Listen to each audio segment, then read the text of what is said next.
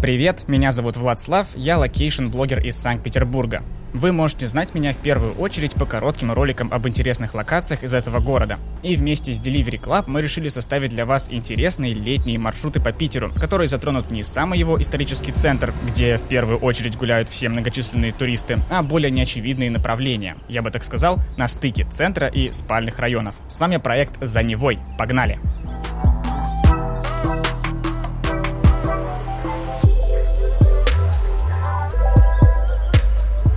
В этом подкасте я расскажу вам об интересном маршруте в Невском районе Санкт-Петербурга. И он будет, пожалуй, самым удаленным от центра из всех маршрутов, что мы подготовили для проекта. Впрочем, и в этих местах мы встретим исторические здания, проследим за вековым развитием района, в общем, все как обычно. В Питере без истории никуда. Стартует маршрут от станции метро Рыбацкая, конечной на юге зеленой линии. Казалось бы, куда вообще дальше от исторического центра? Ведь станция находится даже за КАДом, кольцевой автодорогой. Но прямо рядом с метро можно найти историческую кирпичную водонапорную башню по адресу Тепловозная улица 20D. Здорово, когда подобные объекты, связывающие собой разные эпохи, сохраняют даже вдали от туристического центра. Что еще есть рядом с метро Рыбацкая? Ну, например, целое раздолье разных заведений с шавермой. Думаю, это одна из лучших локаций, чтобы начать вести свой личный рейтинг шаверм Петербурга. Помочь в этом сможет приложение Delivery Club. Благодаря функции на вынос вы быстро и комфортно закажете любую шаверму с собой и отправитесь по нашему маршруту.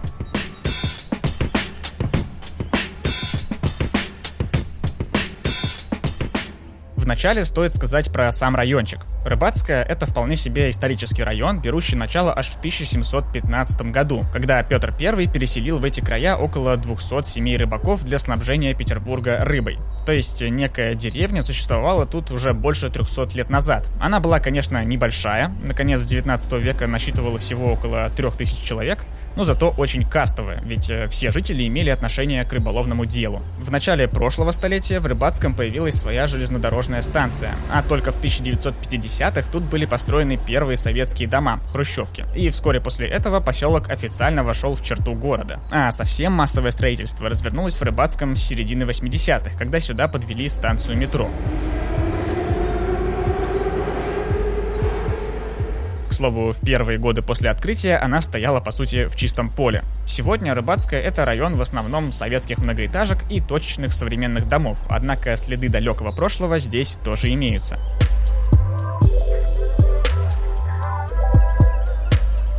Собственно, предлагаю выдвинуться к нашей первой точке. Для этого пройдем по улице Караваевской на восток почти до конца, до дома 46. И здесь мы увидим необычный объект. Это пожарная часть, в составе которой есть такая советская башня, без каких-либо украшений, но на ее крыше установлена настоящая пожарная машина. Да, прямо на высоте где-то шестого этажа. Причем стоит она так под наклоном, как будто здесь снимали боевик и выпускали ее с вертолета.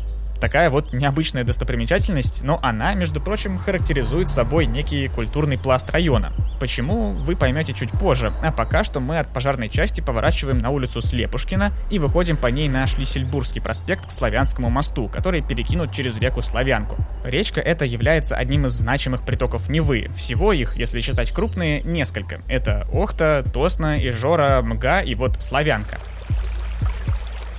Выше по ее течению есть одноименный поселок-микрорайон, а еще выше она протекает через известный пригород Петербурга – Павловск. И именно вокруг нее разбит монументальный Павловский парк, который обильно посещают туристы наряду с Петергофом и Пушкиным. Рыбацкая славянка проходит, скажем так, по касательной, ограничивая район, но здесь при этом она наиболее широка.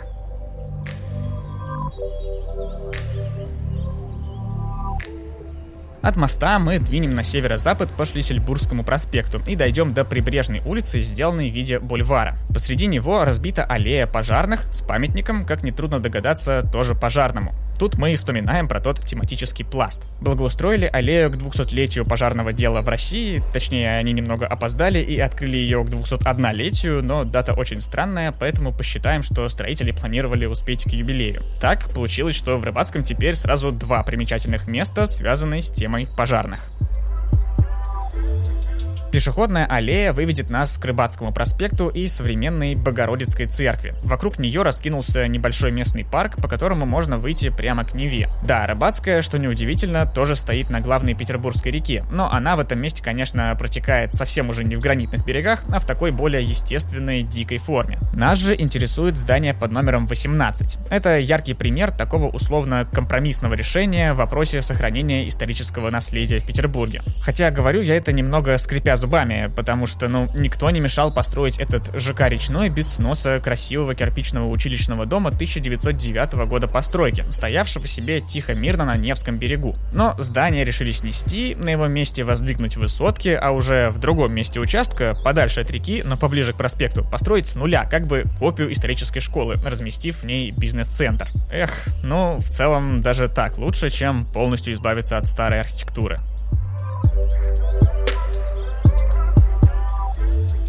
Между тем, недалеко от комплекса есть и хорошо сохранившееся вековое здание. Это церковно-приходская школа по адресу Рыбацкий проспект 12. Где же сама церковь, спросите вы? А ее, как это часто бывает, снесли, но уже в советские годы и по идеологическим причинам. На ее месте сегодня построили небольшую деревянную часовенку. Еще метров 50 на северо-запад мы найдем, пожалуй, самый древний объект в сегодняшнем Рыбацком. Это памятный гранитный монумент, установленный здесь архитектором Антонио Ринальди в 1789 году. Откуда он тут взялся? Дело в том, что годом ранее рыбаки из села Рыбацкое поучаствовали в народном ополчении, которое противостояло армии шведского короля Густава III, намеревавшегося захватить Петербург, на секундочку. Он тогда подвел свой флот к Кронштадту в момент ослабления русской армии из-за русско-турецкой войны на юге. Причем жители Рыбацкого сами собрались и решили на народном сходе, что выставят для защиты каждого пятого мужчину в селении. Такое вот было у них проявление гражданского долга.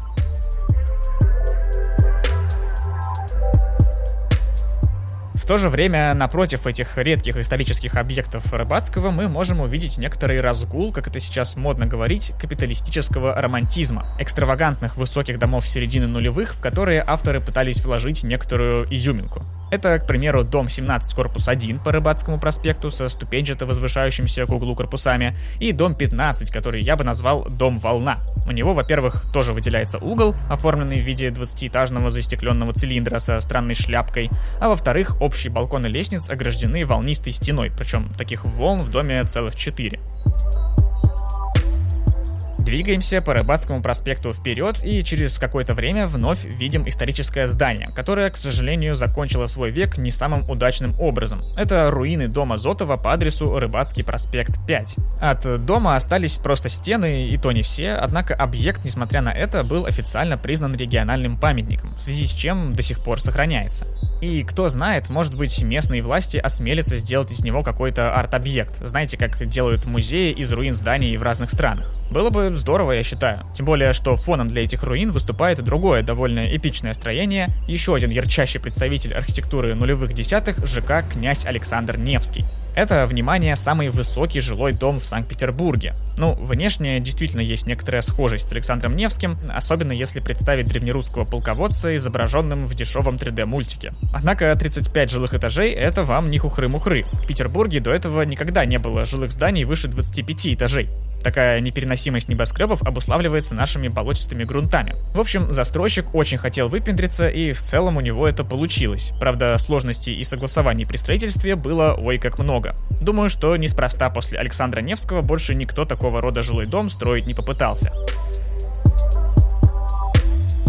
Наконец, нам пора заканчивать с Рыбацким, и на его окраине, да, окраина окраины получается, есть еще один мощный объект, а именно Большой Обуховский мост. Это самый длинный мост в Петербурге по ширине перекрываемого пролета, аж 382 метра. Ну и один из самых длинных мостов вообще в России. Кроме того, он имеет высоченные красивые пилоны с расходящимися пучками стальных тросов, которые называются ванты. Собственно, отсюда и народное название моста – вантовый. По факту, кстати, это не одна, а сразу две одинаковые переправы, каждая из которых обслуживает одно из направлений движения по кольцевой автодороге. Ну а смотреть на них лучше всего из сада «Спартак», раскинувшегося у его подножья. Там есть даже специально оборудованная смотровая площадка. Все, теперь преодолев кат, мы попадаем уже в основную часть города. Хотя, повторюсь, формально Рыбацкая, конечно, давно входит в городскую черту. Здесь же нас встречает более ранний конструктивистский жилой массив аж 1920-х годов. Это четырехэтажные домики жилмассива завода «Большевик» на Рабфаковской улице. А также мы вступаем на самый длинный проспект в городской черте Санкт-Петербурга – проспект Обуховской обороны. Такой у нас сегодня списочек городских рекордсменов. Для сравнения, почти столько же, но все же чуть меньше тянется проспект Энгельса, а Московский проспект заметно короче – около 9 километров. Площадь справа от проспекта Обуховской обороны занимает промзона Обуховского сталелитейного завода. С улицы она представлена красивым краснокирпичным зданием и еще более красивым зданием администрации завода 1897 года постройки. Его архитектором был именитый мастер модерна Федор Лумберг. Следующим интересным зданием в этом районе является церковь Кулич и Пасха по адресу Обуховской обороны 235. Это одна из самых необычных церквей в городе. Я, честно говоря, думал, что она вообще современная, но нет, оказывается, постройка датируется концом 18 века, когда здесь располагалось всего лишь село под названием Александровское. Основной храм церкви построен в виде круглой ротонды и условно напоминает кулич, а колокольня построена в виде четырехгранной пирамиды и по замыслу напоминает форменную пасочку. Удивительно смелое архитектурное решение для для своего времени, ведь формально стиль у церкви чистый классицизм. Архитектором выступал Николай Львов. Единственный минус в 90-х клир церкви посчитал возможным пристроить к ней хозяйственные корпуса, которые подпортили вид на комплекс в целом, но тем не менее объект остается признанным памятником архитектуры.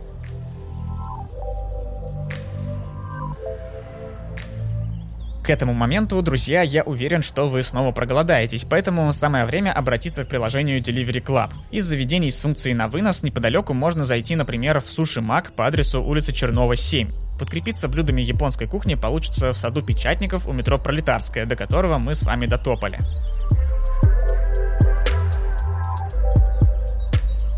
По соседству с садом обратим внимание на еще одно массивное здание. Сначала может показаться, что это какой-то стадион, но нет, это просто жилой дом в форме гигантского надкушенного кольца, этажей так в 23. ЖК не особо чем-то примечателен, кроме формы и загадочного названия «молодежный». Но вот что действительно нас интересует, это здание императорской карточной фабрики по адресу проспект Обуховской обороны 110Б, которую круглый дом как бы укутал своими корпусами со всех сторон, так что его перестало быть видно откуда-либо издалека. Красивое трехэтажное строение завершение работы архитектора Штегемана выполнена из красного лицевого кирпича в характерном промышленном стиле. Лицевой фасад, оформленный тремя резолитами с небольшой башенкой в центре, обращен к Неве. По назначению фабрики вы все правильно поняли, тут действительно во все годы, что в царские, что в советские, что даже в российские, производили такую важную вещь, как игральные карты. Это были самые элитные карты в России, их закупали у нас даже из-за рубежа. В нулевых годах фабрика из здания съехала, затем несколько менее ярких корпусов снесли для строительства комплекса, но главное здание застройщик обещал реконструировать еще к 2015 году. Как можно догадаться, не сделали этого до сих пор, но фабрика цела и, думаю, еще дождется своего счастливого часа. Далее, дойдя по проспекту до Новоалександровской улицы, предлагаю свернуть на нее и дойти до дома 23. Я думаю, его вид вас обескуражит. Как посреди района типовых хрущевок умудрился сохраниться сельский деревянный дом конца 19 века. И вновь на помощь не нам, а дому приходит Владимир Ильич Ленин. Именно здесь в 1895 году в комнате рабочего Шелгунова будущий вождь пролетариата проводил занятия марксистского кружка. В связи с этим дом не стали сносить при застройке района, а вместо этого открыли в нем музей революционной истории Невской заставы, где восстановили комнаты и быт 19 века. С 1995 года музей стал краеведческим, и сегодня в нем рассказывается об историческом районе Невская застава, в котором мы оказались, уйдя на север от Рыбацкого. Покинув музей, предлагаю вернуться по улице Шелгунова, того самого рабочего, обратно на проспект Обуховской обороны. В этом месте он превращается фактически в набережную Невы и таит в себе любопытный объект – памятник Чайки Петербурга. Две небольшие каменные чайки сидят на гранитном парапете, смотря в разные стороны. Произведение появилось здесь в 2014 году после очередного симпозиума по городской скульптуре, проведенного Комитетом по градостроительству. Одна из причин выбора этой локации заключается как раз в стоявшем здесь до 2012 года здании речного вокзала. Знаковое такое было модернистское советское здание, но, к сожалению, его погубили планы по постройке очередного ЖК. Собственно, этот новый дом можно увидеть здесь сегодня, и, по правде говоря, он тоже неплохо так выделяется похож то ли на гигантский кирпич, то ли на книжный стеллаж.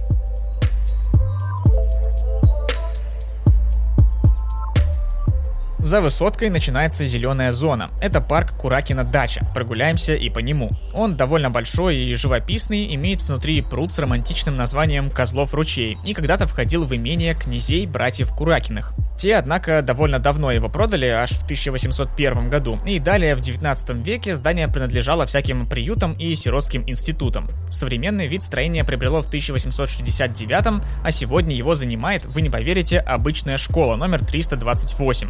Такие вот в Питере учебные заведения. Правда, все, что выше второго этажа, в здании было отстроено заново после пожаров 2006-2007 годов.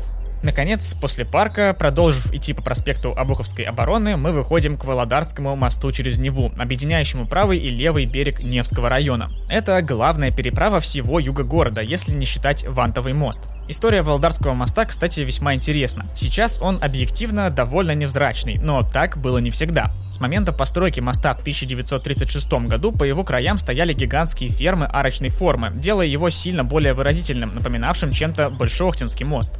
Однако после речной аварии в середине 80-х, когда какое-то судно врезалось в опору моста и повредило разводной механизм, мост пришлось глобально реконструировать и заодно расширять под возросший автопоток. Вследствие этого было принято решение демонтировать пролеты с фермами целиком и заменить их на более простые.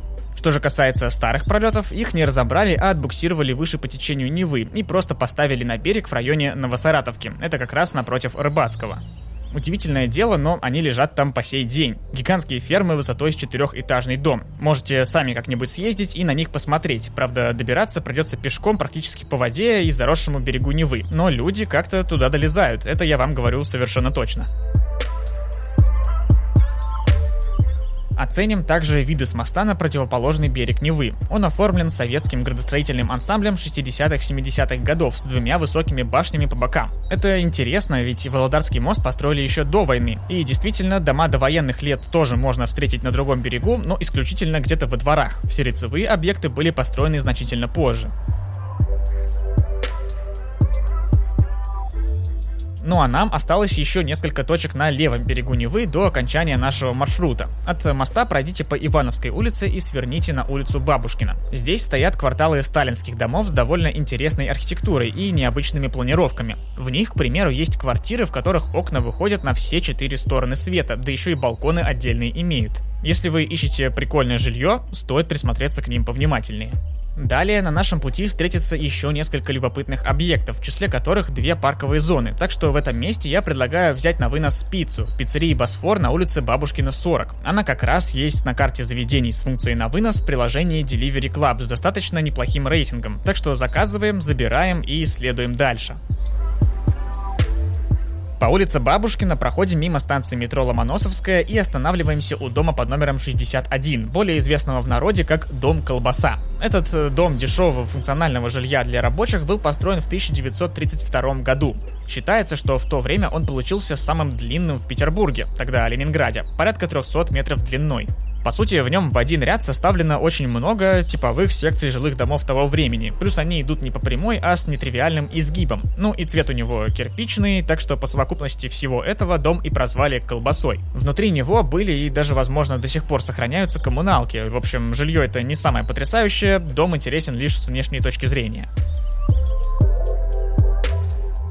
Пройдя вдоль колбасы и затем еще немного, мы выходим к Ивановскому карьеру. Это крупный водоем между улицей Седова и московским железнодорожным направлением. Образовался он еще в 18 веке на территории фарфоровской колонии для нужд императорского фарфорового завода. В карьере тогда добывали песок для производства.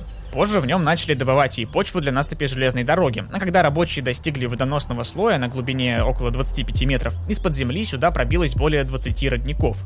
В результате карьер заполнился ключевой водой примерно за два года. В 1970 году тут даже установили водопроводную систему, чтобы снабжать питьевой водой жителей Невского и Фрунзенского районов. В последние десятилетия место выглядело довольно запущено. Землю вокруг засорили мусором, а вода у берегов была заболочена. По результатам опроса местных жителей в середине десятых годов было решено благоустроить берег вокруг карьера. В проект внесли много пожеланий от самих жителей, и вот в 2019 году карьер открылся после масштабных преобразований. Чуть ранее также в пруд было запущено около 100 особей карпа. Теперь здесь приятная набережная для прогулок, детских и спортивных активностей, рыбалки и соседских праздников. Загляните и вы, тем более, что у нас есть повод здесь посидеть и вкусно перекусить. От Ивановского карьера выходим на Фарфоровскую улицу, и по ней под номером один можно осмотреть красивенький исторический домик завода управления Калинкинского пивоваренного завода «Вена». Территория самого завода при этом уже давно продана под строительство современных ЖК. Чуть дальше, на углу с улицей Бабушкина, обращаем внимание на другой старинный объект – костел Сердца Иисуса. Религиозное строение относится к стилю неоготика, было построено в 1910-х годах и, в общем-то, прослужило своей цели совсем мало, ведь в стране вскоре стали править большевики. Здание превратилось, по сути, в конторское, и только в 1996 году его реконструировали обратно для богослужений. Сейчас же у него восстанавливают высокую готическую кровлю.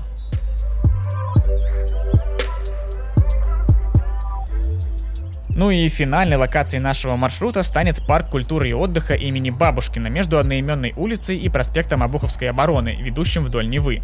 Как обычно, этот современный парк обладает глубокой историей. Еще в середине 18 века его будущие очертания появились благодаря Ивану Черкасову, управлявшему кабинетом императрицы Елизаветы. Тогда он поселился в этой местности, чтобы следить за постройкой фарфорового завода, того же самого, благодаря которому образовался и Ивановский карьер. Первую версию сада, собственно, начал создавать сам Черкасов. Постепенно парк все больше благоустраивался и в какой-то момент перешел во владение сначала самого завода, а потом и другого завода Вена, о котором я говорил выше. Именно завод Вена, а точнее специально созданное для этого общество, в конце 19 века часто устраивало увеселительные гуляния для своих рабочих и их семей, для чего даже был организован и построен отдельный летний театр.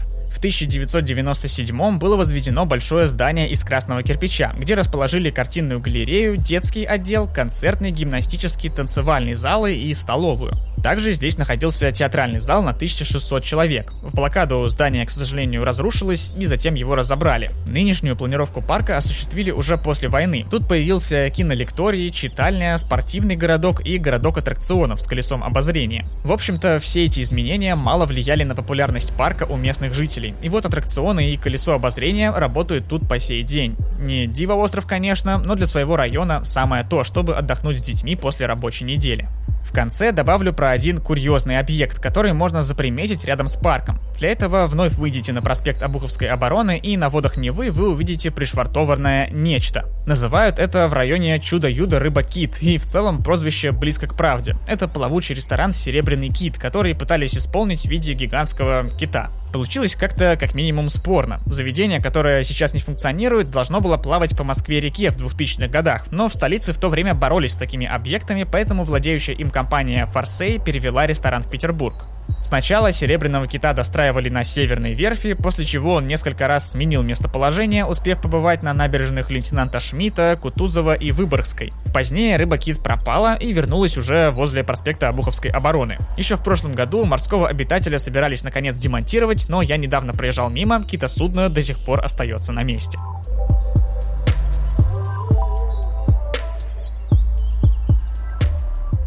А на этом наш маршрут подошел к концу. С вами был Владслав и проект «За Невой» от Delivery Club. Всем пока и до новых встреч!